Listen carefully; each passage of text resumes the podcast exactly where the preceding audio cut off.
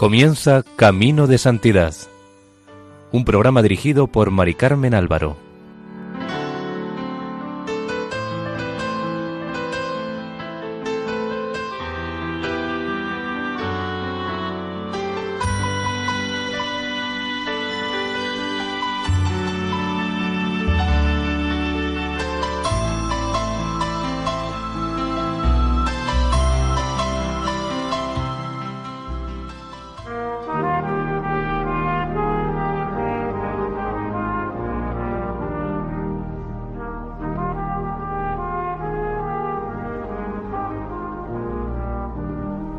Sean bienvenidos al programa Camino de Santidad, realizado por el equipo de Radio María en Castellón, Nuestra Señora del Lledó.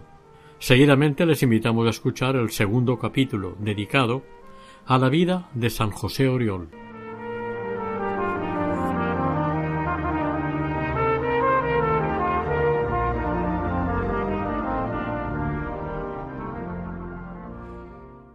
San José Oriol siempre tenía consejos y palabras edificantes para todos.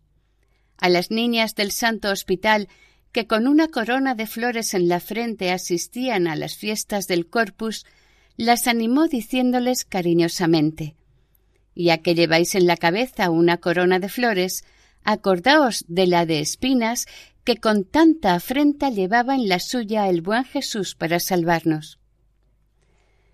Tenía Oriol una gran compasión con toda clase de personas que supiera que sufrían y ésta le llevaba a buscar todo tipo de medios para aliviar las penas del prójimo. Durante la noche lloraba en su celda para expiar los pecados del mundo que le dolían en gran manera. Si de noche lloraba y se ofrecía como víctima por los pecados del mundo, de día era todo afabilidad y alegría, incluso en las ocasiones en que recibía desprecios e insultos por la calle, y también por parte de algunos de sus compañeros sacerdotes del Pino que llegaron a criticarlo y tratarlo como si fuera medio tonto. Todo ello lo soportó con cara alegre e incluso en ocasiones pidió perdón por ofensas que no había cometido. Pero los santos, cuanto más santos y más libres están de defectos, menos creen en su propia bondad y virtud. En cambio, cuando algunas personas sencillas, al ver sus austeridades, le llamaban santo, solía responder Los santos están en el cielo, y el hacer penitencia es propio de pecadores, y yo soy un miserable. demostrando con un gesto cuánto le desagradaban que lo quisieran halagar. Ya hemos visto que su celda era una azotea. Por techo tenía unas cuantas latas colocadas encima de las vigas. Sus pertenencias consistían en una mesa que nunca utilizaba para comer, ya que se comía el mendrugo de pan por la calle, unas veces yendo de camino a Gracia, otras paseando por los alrededores del seminario de entonces. Bebía de las fuentes que encontraba a su paso, Encima de la mesa tenía una devota imagen de Jesús crucificado, unos cuantos libros, pluma y tintero, además de un candil, ya que el alero del tejado que remataba encima mismo de sus ventanas, sin cristales, impedía que entrase la luz del día. No tenía cama. Cuando no dormía en la silla, como ya dijimos, descansaba sus dos horas tumbado en el duro suelo o sobre un trozo de estera con una piedra por almohada. Siempre durmió vestido y él mismo se limpiaba su celda barriéndola cuando era necesario. Hay constancia de que su pobreza era extrema, pero también su limpieza. En 1688 desempeñó el cargo de apuntador o boser que consistía en apuntar o anotar los gastos de su comunidad. Lo hizo desde el primero de mayo hasta el 30 de abril del año siguiente, aunque por delicadeza renunció el primer mes al haber algunos que protestaron por el empeño que ponía en esta labor, pero el obispo le obligó a seguir. En 1691 fue enfermero por espacio de dos años, entregándose con todo su corazón al cumplimiento de este cargo tan en consonancia con su carácter misericordioso. Cedió el salario de veinte reales anuales, que por ello le correspondía, y dejó tan bien anotadas todas las ayudas recibidas que en ellas se puede ver lo fiel y exacto que fue en su administración. El amor de Dios en el santo iba creciendo en su corazón y lo consumía hasta el punto de ansiar la palma del martirio. Exclamaba Dichoso de mí si la ingratitud de algún infiel me cortase de un golpe la cabeza y me cambiase esta vida infeliz con la eterna. ¿Puede haber dicha más grande que la de morir por la fe de Jesucristo? Y un día, sin pensárselo más, se dispuso a ir directo hacia el martirio. Providencialmente se encontró con dos sacerdotes conocidos suyos que al verle fuera de sí por la calle le pararon y preguntaron a dónde iba. El santo ingenuamente les contó que iba a buscar el martirio en tierra de infieles, desprovisto de todo, en prueba de lo cual volvió su faltriquera para darles a entender su confianza en Dios. Los dos sacerdotes le dijeron que lo pensara con más sosiego, lo cual humildemente aceptó, pero aquello sencillamente le sirvió para fortalecer su idea y ponerla en práctica lo más pronto posible. ¿Cómo se le pudo ocurrir a nuestro santo este capricho? Predicaba con gran fruto para las almas, y muchas de ellas, acompañadas por él, iban camino de la perfección. Muchos miserables se volvían hacia Dios, aliviaba la miseria física y moral de todos los que se acercaban a él o acudía a ellos cuando se enteraba en qué los podía aliviar. Tenía grandes amigos y todos le hacían ver que no debía irse, pero él sencillamente les respondía El amor de Jesús me empuja, con lo cual tenían que dejarlo marchar. La familia Llobet estaba desconsolada de pensar que perdían tan gran amigo. Otros muchos lloraban solo de pensar que se iría semejante valedor que tanto les ayudaba espiritual como económicamente en algunos casos. Pero el doctor Oriol no se avenía a razones, respondiendo a unos y a otros sin cambiar de ideas. Sabe Dios lo que haré, ¿No es buen negocio de un solo golpe ganar el cielo? Para hacer el camino sólo permitió que lo acompañara durante la primera jornada un joven apellidado Vallesca. La salida fue el 2 de abril de 1698. No pudo el santo despedirse de la Virgen del Monte que estaba al pie de Montjuic lugar que le gustaba mucho y lugar también donde el demonio le atormentaba mucho. No pudo ir porque había sido profanada la capilla durante el bombardeo de Barcelona, al que siguió la capitulación el 10 de agosto de 1697, convirtiéndola los sitiadores en almacén de materiales de guerra. El santo, antes de salir de viaje, previniendo lo que tenía que pasar, es decir, por si moría mártir, dejó cincuenta libras para hacerse una idea, unas ciento treinta y ocho pesetas de mil novecientos diez, en el archivo del Pino para gastos de su entierro y lo sobrante para misas en el altar de la Santa Espina. Además dejó también en el archivo su cáliz y patena de plata con la condición de que le fuese devuelto a él si regresaba o al que le sucediese en el beneficio. Esto nos da a entender que pensaba que su intento de morir mártir podría fracasar. Pero tan decidido como estaba, y tan fácil como era conseguir su pretensión, o podía pretender que, si lo mataban por Siberia o en alguna otra región lejana, sus restos fueran trasladados al altar de San Leopardo del Pino. Sea como fuere, lo cierto es que esta prevención le sirvió después. Hizo testamento y salió de Barcelona camino de Roma, vestido de peregrino con su esclavina y bordón, el breviario y una pequeña imagen de Jesús crucificado. Iba a pie, sin provisiones, confiando en la divina providencia, pues dos o tres reales que le habían quedado lo repartió a los pobres al salir del portal. Iba decidido a presentarse en la congregación de propaganda Fide, y de allí, con la venia del Papa reinante Inocencio XII, encaminarse a las misiones del Japón o en todo caso a tierras de infieles. Conforme a lo pactado, en la primera jornada, le acompañó el oficial daguero Buenaventura Vallesca.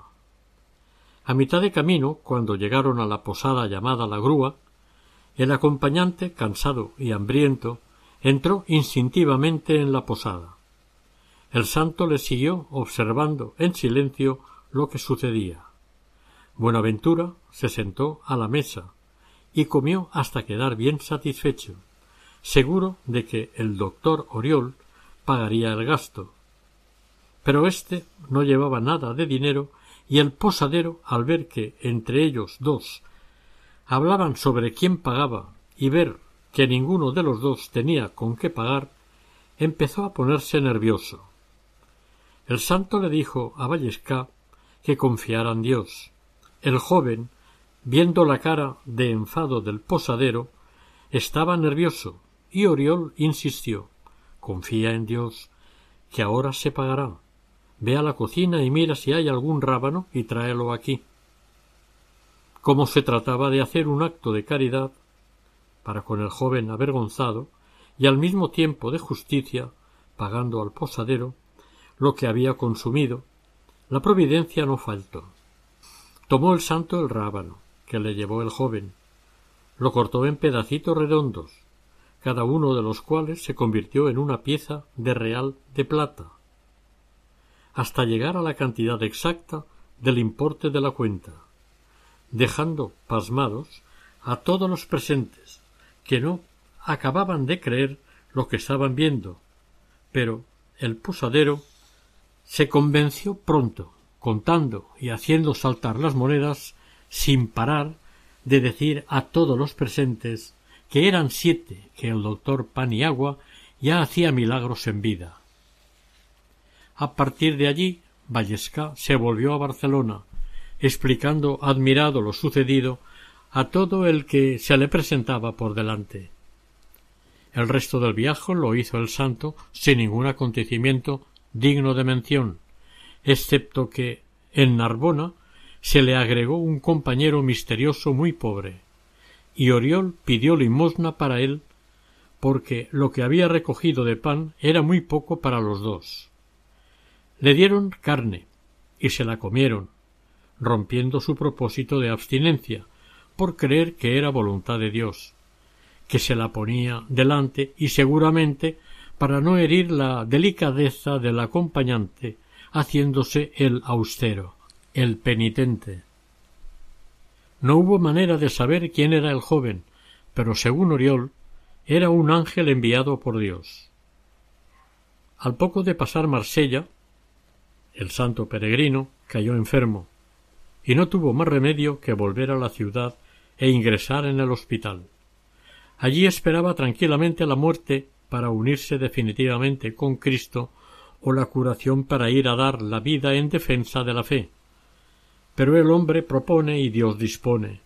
Estaba el santo a punto de morir cuando se le apareció la Virgen en persona y con voz suavísima le dijo que Dios estaba contento con su sacrificio, pero que era voluntad del Altísimo que volviera a Barcelona, que era su campo de misión para ejercer el oficio de taumaturgo, dedicándose especialmente a curar enfermedades corporales, pero procurando antes la salud de las almas.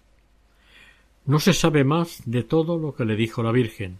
Tenía entonces el santo cuarenta y siete años.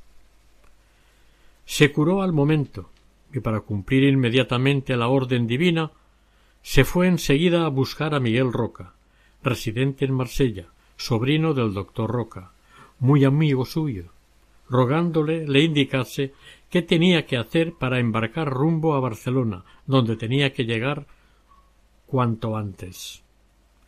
Este compatriota suyo contrató con el patrón de un barco mercante de Blanes que llevara al santo a Barcelona. Convino con él el precio del trayecto en una dobla, que el santo, por supuesto, no tenía. Durante el trayecto, tanto los marineros como el patrón estaban admirados de la penitencia que hacía y de los modales tan amables y edificantes que tenía, y eso que no veían la mínima parte. Un día, durante el trayecto, estalló una tempestad que amenazaba con engullir la nave. Los marineros lo vieron que estaba tranquilamente bajo cubierta, rezando la liturgia de las horas en su breviario. Entonces el capitán Rafael Balada le dijo Doctor José, ¿no ve que vamos a morir por momentos?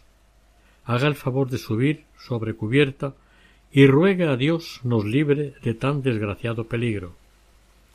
El santo, como siempre, que se trataba de favorecer a los que lo necesitaban, subió, extendió las manos haciendo la señal de la cruz sobre las olas, y las olas quedaron amansadas. Los vientos se apaciguaron, y se hizo la calma. El patrón, agradecido, le perdonó al santo la dobla acordada para el pago del viaje. Al atardecer, Oriol decidió pasar la noche en oración sobre la cubierta del barco. Como había quedado una noche estrellada, los marineros advirtieron que el santo, arrebatado en éxtasis, exclamaba Oh amor mío, oh amor mío. y se elevaba tan arriba que estaban maravillados y asustados al mismo tiempo ante la idea de que al seguir la nave su camino se quedara suspendido encima del mar. Los pobres marineros se desgañitaban gritándole y se encaramaban encima de los palos para cogerlo, pero era inútil. Cuando a nuestro Señor le pareció bien, el santo descendió poquito a poco parándose otra vez en el mismo lugar de donde se había levantado. Desconcertado y avergonzado por aquella situación, contestó titubeando a quienes le preguntaban qué le había pasado. No ha sido nada, amigos míos, no ha sido nada. La travesía terminó felizmente y Jerónima Llobet, que supo por inspiración divina el regreso del santo, para que pudiese presentarse de manera conveniente, le mandó un manteo y un sombrero de teja por medio de su hermano Esteban, quien llegó al puerto al mismo tiempo que Oriol saltaba a tierra. El santo agradeció la atención, pero no quiso aceptar el ofrecimiento, no se sabe si por humildad o por qué.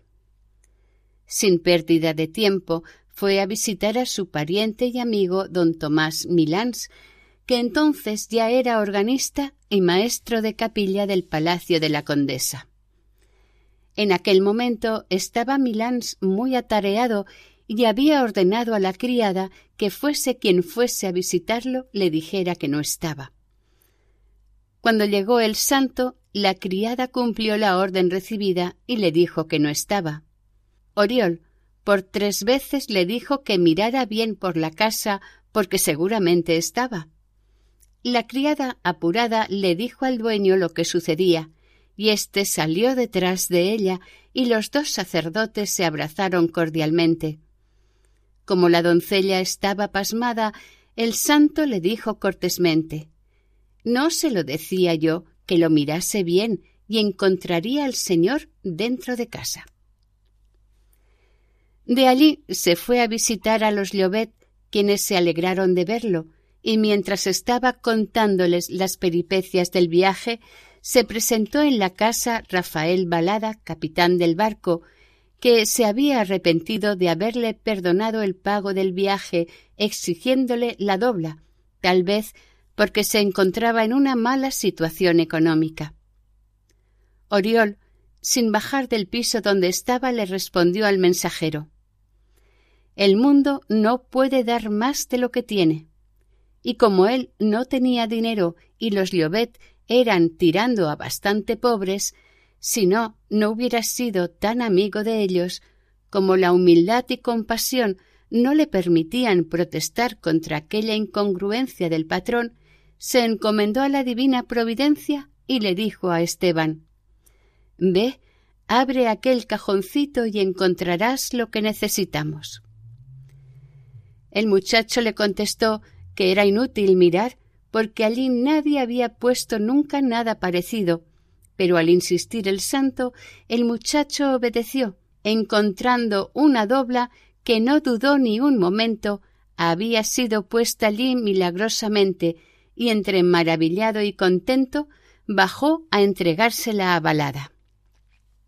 De su regreso de Marsella y la visión de la Santísima Virgen, el santo volvió totalmente renovado en espíritu. Oriol ya no era Oriol, sino la virtud divina de Jesucristo presente en todos los actos de su vida.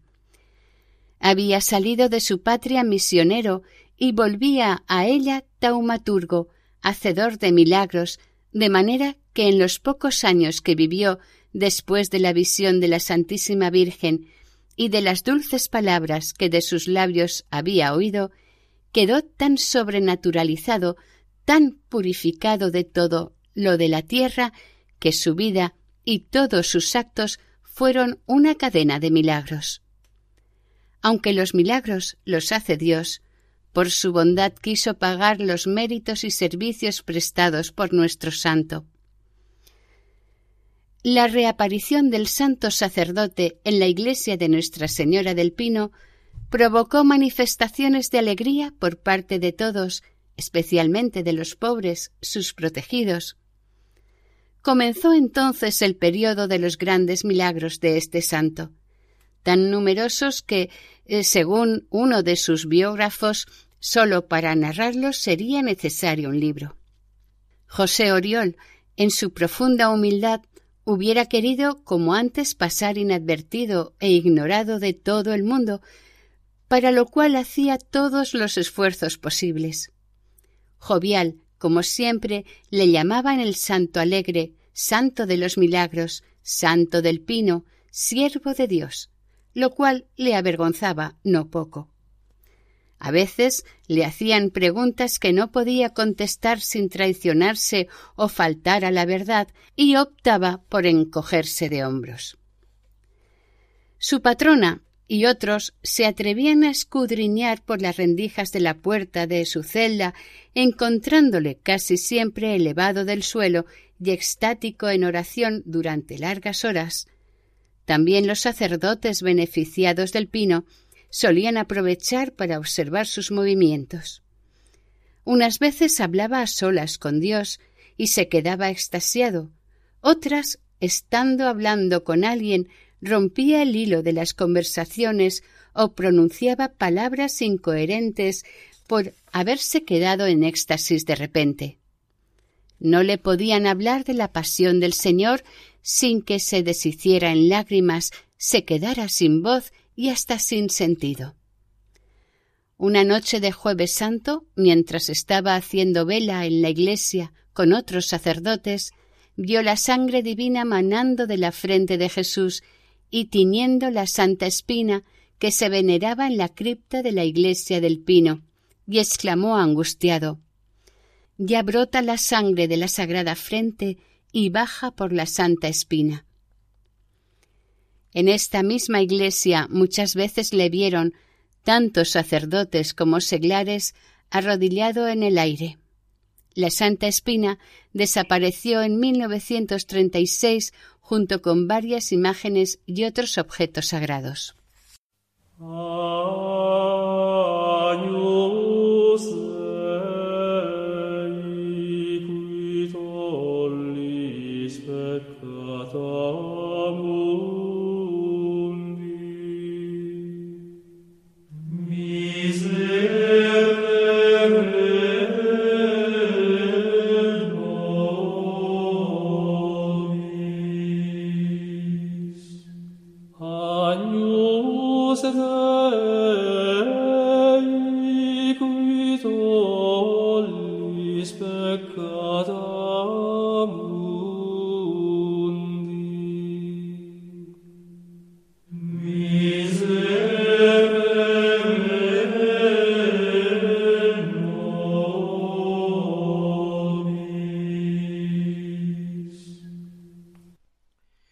Convento de Nuestra Señora de Gracia, donde vivía su director espiritual, le encontró éste un día elevado dos palmos del suelo, y como sólo faltaba un cuarto de hora para que saliera a celebrar misa en el pino, comenzó a llamarle, tirando de sus ropas para que volviera en sí y no llegara demasiado tarde.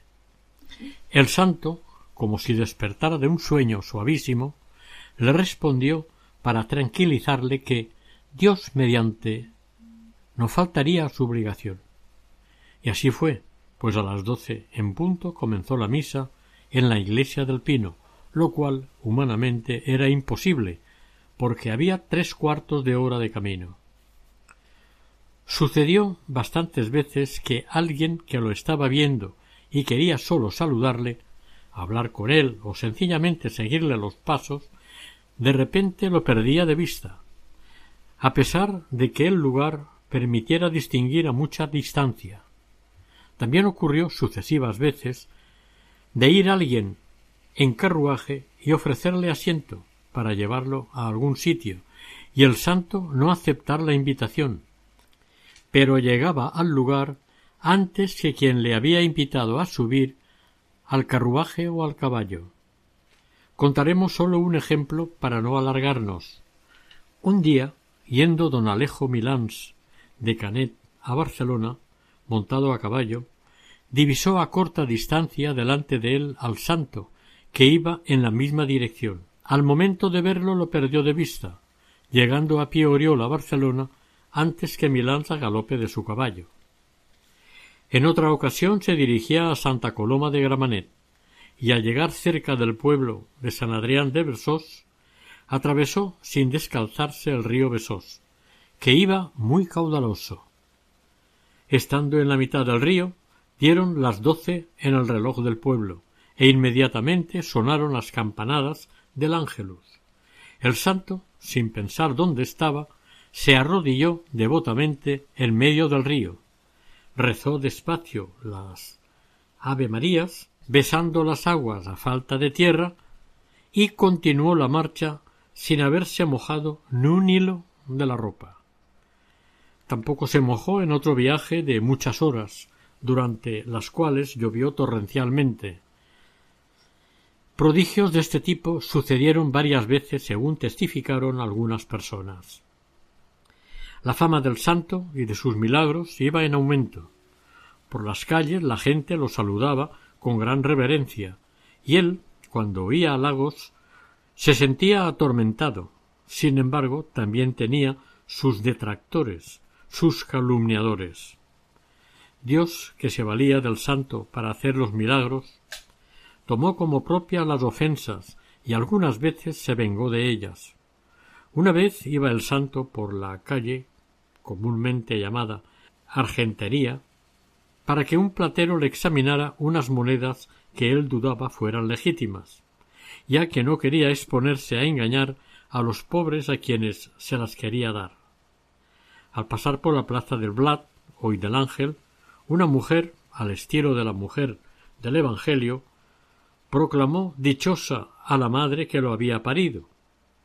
Un hortelano que estaba allí cerca, haciendo gavillas, como escandalizado de tan espontánea alabanza, trató de desmentir la fama y burlarse del santo, cuando de repente su mano se quedó paralizada, de tal manera que quedó imposibilitado para manejar las gavillas. Escarmentado y arrepentido, pidió perdón inmediatamente con un perdón que le salió del fondo del alma, y el bondadoso Oriol, levantando la mano y dándole la bendición, le devolvió enseguida el movimiento. Desde aquel instante el hortelano se convirtió en propagandista de los milagros de Oriol. También tenía el don de leer en los corazones. A veces las gentes recurrían a él, pero cuando entendía que no hacía falta que le consultaran o sencillamente sólo querían que fuera a hacerles una visita, con toda humildad se excusaba por carta y no aparecía donde se le requería, pero siempre respondía a la invitación con humor. Nuestro santo tenía una gran devoción a Jesús niño y también a Jesús en el Calvario. Para crucificarse más íntimamente con Jesucristo, llevaba apretada sobre el pecho una cruz con púas de hierro, que le martirizaban constantemente. Su veneración a Jesús crucificado era muy estimulante y modélica, y atraía de tal manera sus miradas que donde veía una cruz se quedaba parado, sin poder apartar de ella los ojos. Con la señal de la cruz le mandó la Virgen Santísima que devolviera la salud a los enfermos. Con ella y con el agua bendita hizo innumerables curaciones, como veremos. Tenía una devoción tiernísima, cariñosa a la Eucaristía. Antes de decir misa se preparaba y daba gracias un buen rato. La celebraba con un fervor fuera de lo común, y al comenzar la plegaria eucarística o canon de la misa, pálido como estaba siempre, se le enrojecía el rostro, temblaba, respiraba con dificultad, casi sin poder hablar. En la elevación seguía con la vista la sagrada forma, como si quisiera huir tras ella, de manera que apenas tocaba el suelo con la punta de los pies. Sentía tan claramente la divina presencia en la Eucaristía que un día, llevando la vara del palio para un viático, supo sobrenaturalmente que las formas que había en el copón sí que estaban consagradas, ya que el sacerdote vicario del Pino no lo había comprobado y tenía dudas si habría cogido un copón que estaba vacío. Supo Oriol, sobrenaturalmente, la preocupación del sacerdote y lo tranquilizó diciéndole Siga adelante y no tema, que ya lleva lo necesario, pues de lo contrario le habría avisado antes. Sin embargo, en otra ocasión en que iba a ponerse de manifiesto el Santísimo, avisó a la comunidad cuando ya todos los asistentes estuvieron arrodillados que la forma que había en la custodia no estaba consagrada. Hechas las averiguaciones se comprobó que era así. De todo lo dicho queda claro que sus tres amores eran el pesebre, la cruz y la Eucaristía. El santo evitaba hacerse descubrir a los ojos del mundo, pero a veces sin darse cuenta él mismo se traicionaba, sobre todo en sus predicciones, aunque a veces también lo hacía para que se viera más la mano de Dios y para su gloria, como por ejemplo lo que sucedió el día de Corpus de 1697 o 1698 por la tarde. Al salir los beneficiados para ir a la procesión de la catedral, a pesar de que hacía un sol espléndido y era época de gran sequía, se estaban haciendo rogativas, aunque sin éxito, y no había ni una nube en el cielo.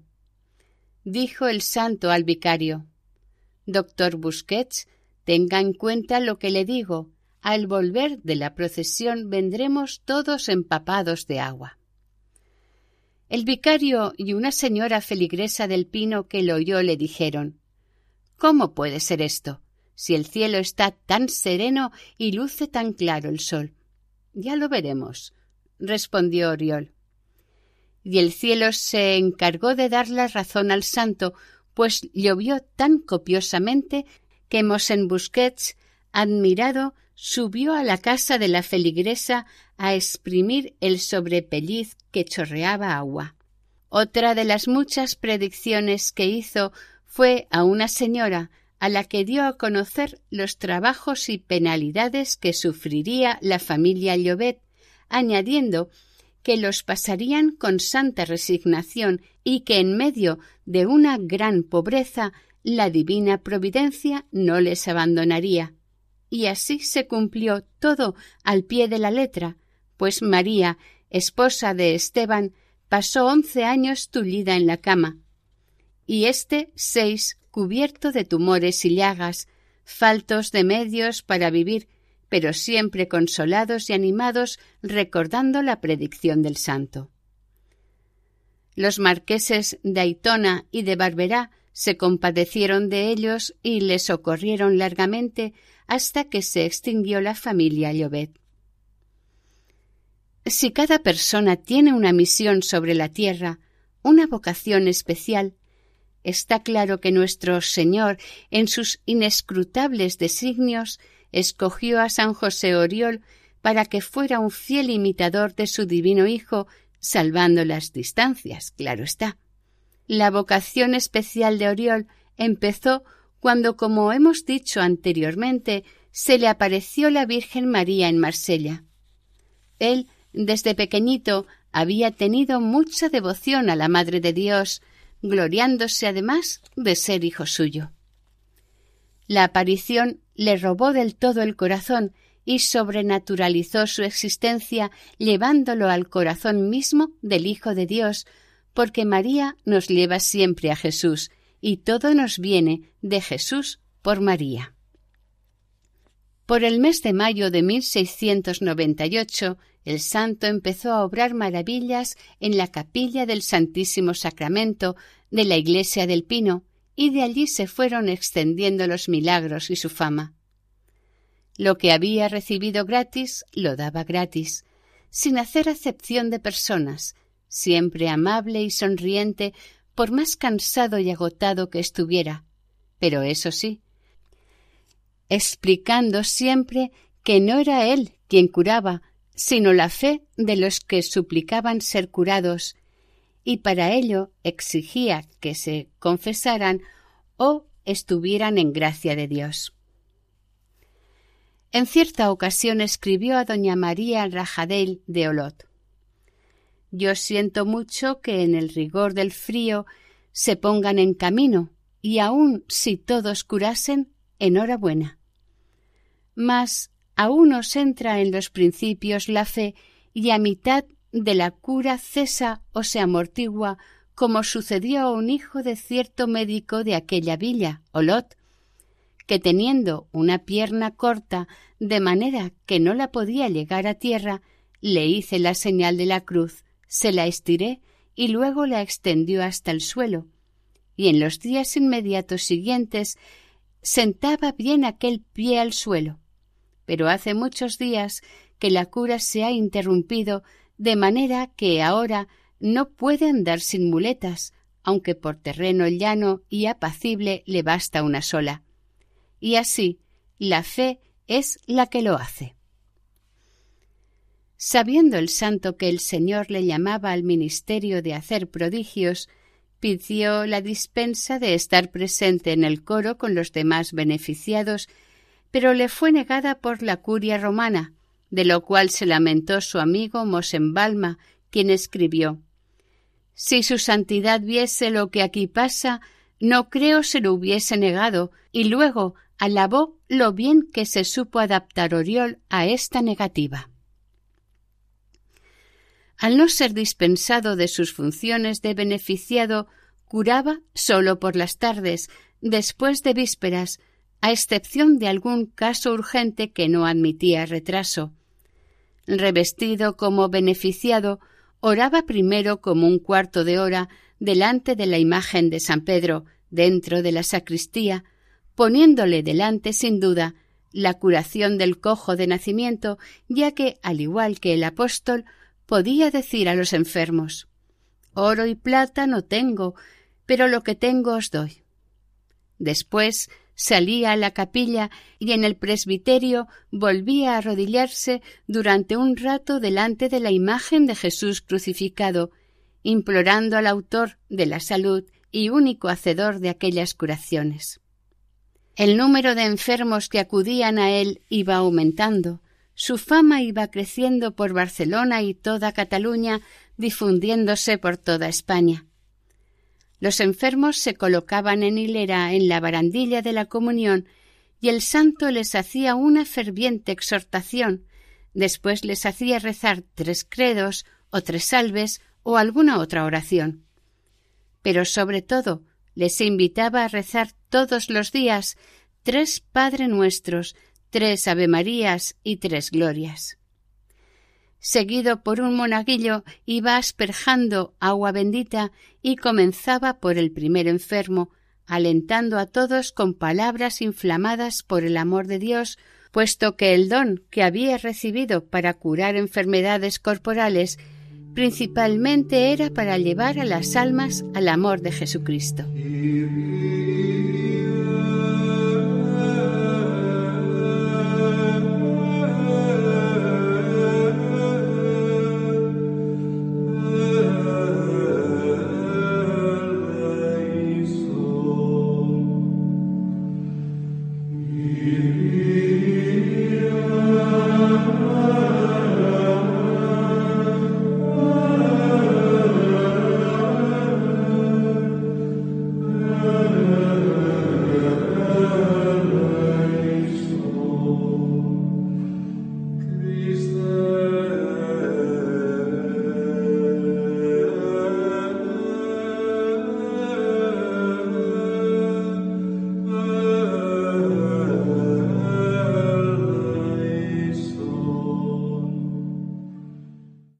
Como leía las conciencias, a cada uno le decía lo que necesitaba. A uno les retrasaba la curación hasta que se hubiera reconciliado con Dios, a otros los dejaba con sus males, porque así convenía a su propia salvación, mientras que a otros de poca fe les hacía esperar a que se les aumentase o los pasaba por alto, como sucedió con un personaje que a pesar de los prodigios que veía y oía fue al pino, casi a la fuerza, para que lo dejaran en paz, pensando que por probar de ir no perdía nada. Al decidirse a ir, dijo En probarlo no se pierde nada. Si me vale, que me valga. Con estas disposiciones se acercó a la barandilla, esperando que llegase el santo allí. Cuando, con su serenidad, este se acercó, le dijo pasando de largo A usted si le vale que le valga. Quedando el hombre tan avergonzado como enfermo, hasta que, escarmentado y avivada su fe, consiguió la curación. Pedía a los enfermos su nombre, y hacía una pequeña pausa poniendo casi siempre una mano sobre el hombro y otra sobre el corazón, Luego, con el dedo mojado en agua bendita, hacía la señal de la cruz sobre la parte enferma. Se entretenía más con los enfermos más repugnantes, pasando a veces la lengua por las llagas, quejándose suavemente si no se lo permitían. Solía decir con extraordinaria energía, al poner las manos sobre las cabezas de los pacientes, Pondréis las manos sobre los enfermos y quedarán curados, deduciendo de ese versículo del Evangelio que a todos los sacerdotes se les concedió tal poder, por lo cual algunas veces, en día de gran afluencia de gente, se hacía ayudar por Mosén Busquets. Este lo hacía por obediencia y también curaba, pero, según testificó más tarde en el proceso de beatificación, una mujer, cuando persignaba Oriol, se sentía un alivio y una paz que no se sentía cuando lo hacían los otros sacerdotes. Unas veces decía Jesús ha nacido, Jesús ha muerto, Jesús ha resucitado. Así se vaya ese mal, como verdaderas son esas palabras. En alguna ocasión ponía en las úlceras vendas empapadas de agua bendita, pero lo más corriente era hacer tres cruces sobre el enfermo, repitiendo tres veces en el nombre del Padre, del Hijo, del Espíritu Santo. Todo ello con una sencillez y afecto que dejaba no solamente agradecidos a los curados, sino tocados en su corazón, pues siempre cuando los despedía le recomendaba la devoción a la Santísima Virgen y a San José, patrón y abogado suyo, y les hacía decir Jesús, José y María, os doy el corazón y el alma mía, jaculatoria tan dulce como eficaz. También les estimulaba a que amaran a la Santísima Trinidad, además de advertirles que debían aprender la doctrina cristiana, leyeran libros piadosos, etc. Pero lo decía a la manera de Jesucristo, derramando consuelo por donde pasaba, llamando a los enfermos y afligidos hermanos míos, hijos, hijitos míos.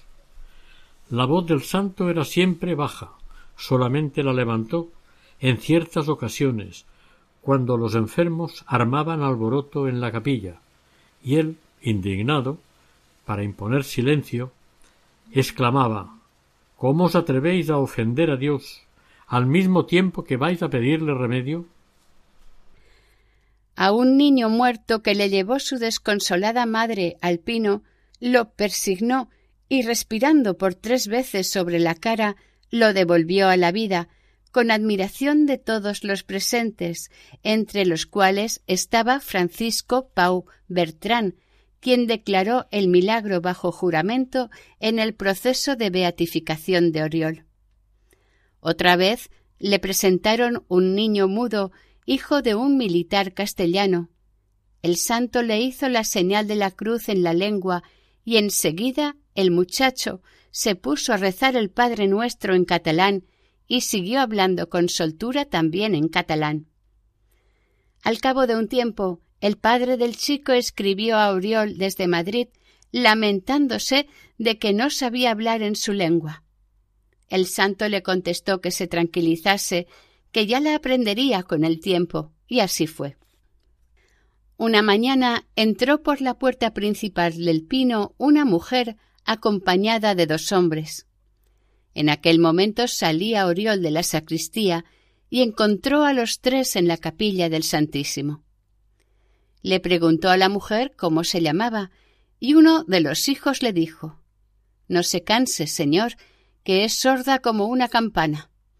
El otro día se disparó una pistola cerca de ella y ni siquiera se dio cuenta. Oriol le respondió al hijo Yo no hablo con usted y dirigiéndose de nuevo a la sorda ¿Cómo se llama usted? dijo con voz más baja aún. María, para servir a usted. Le respondió la mujer contentísima de haberse curado. Y después de escuchar palabras de consuelo del santo, al oír el órgano que estaban tocando en la iglesia, exclamó Oh, qué música tan agradable que hacen. A una chica de quince años, muda, le hizo la señal de la cruz en la lengua, haciéndole pronunciar los nombres de Jesús, María y José, que por tres veces repitió cada vez con más perfección hasta que al fin quedó completamente curada. El mismo santo la preparó para recibir la primera comunión. Fueron muchos los casos de mudez que curó y no contamos para no alargarnos. Sor Jerónima Corts antes de ser dominica de Montesión era tartamuda, lo cual le impedía entrar de monja. Solo con la bendición de Oriol quedó curada. Esta religiosa declaró que muchas otras religiosas de aquel convento debieron la salud al santo, especialmente Sor Eulalia Marlés, a la que curó de una tisis declarada. Un prodigio que fue muy sonado en Barcelona fue la curación de Bergant, Bergante o Pillo, que era muy conocido en la ciudad condal. Este, además de paralítico y lisiado, caminaba de rodillas y se sostenía con unas muletas de dos o tres palmos de altura, si no la cabeza le hubiera tocado al suelo.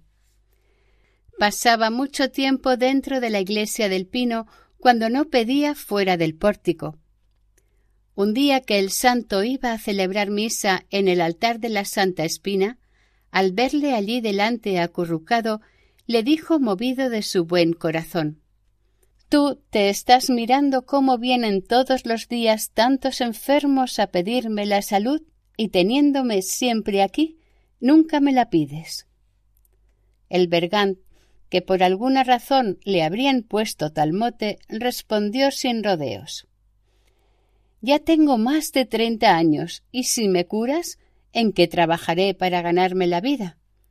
Mientras que ahora pidiendo limosna puedo pasar. Oriol se sonrió y bajó a la cripta a celebrar la misa con su fervor acostumbrado. Acabada ésta y hecha su larga acción de gracias, arrodillado como de costumbre, volvió a subir y al encontrarse de nuevo con el infeliz baldado le dijo ¿Aún estás ahí? Pues ahora tanto si lo quieres como si no, voy a curarte. Alzó los ojos al cielo, el rostro se le iluminó como si le salieran resplandores. Extendió su mano derecha sobre la cabeza del pobre y pronunció las palabras de costumbre. Pondréis las manos sobre los enfermos y quedarán curados. Y haciéndole la señal de la cruz sobre la frente, le dijo al bendecirle Levántate, toma una escalera de mano y cuelga las muletas junto al retablo de la Virgen de la Leche. Así lo hizo con pasmo y admiración de los presentes, y para ahorrarle la molestia de tener que buscar trabajo, él mismo se lo proporcionó procurándole le nombrasen vicesepulturero del Pino, empleo que ejerció hasta su muerte. El doctor en medicina Formés afirmó que aquella curación era prodigiosísima y solía decir del santo este sí que es un buen médico que no necesita medicinas para curar.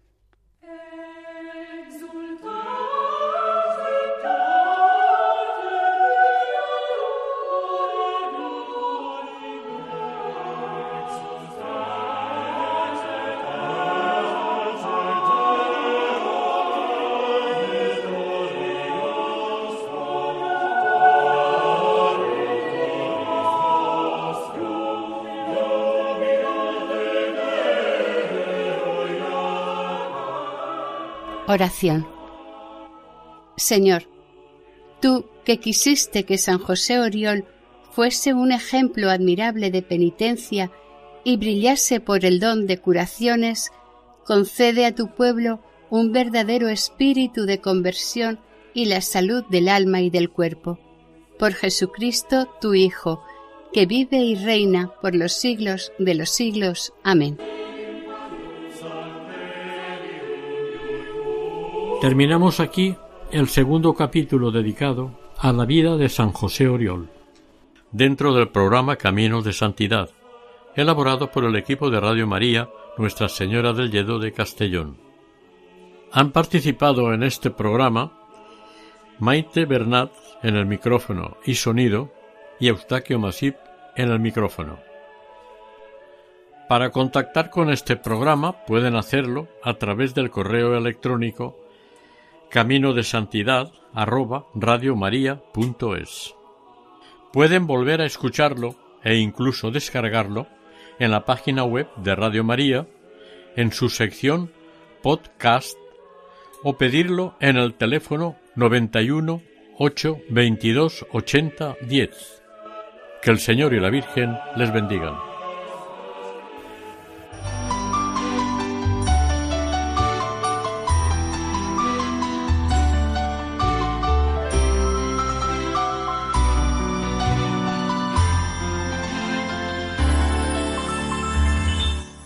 Camino de Santidad. Un programa dirigido por Mari Carmen Álvaro.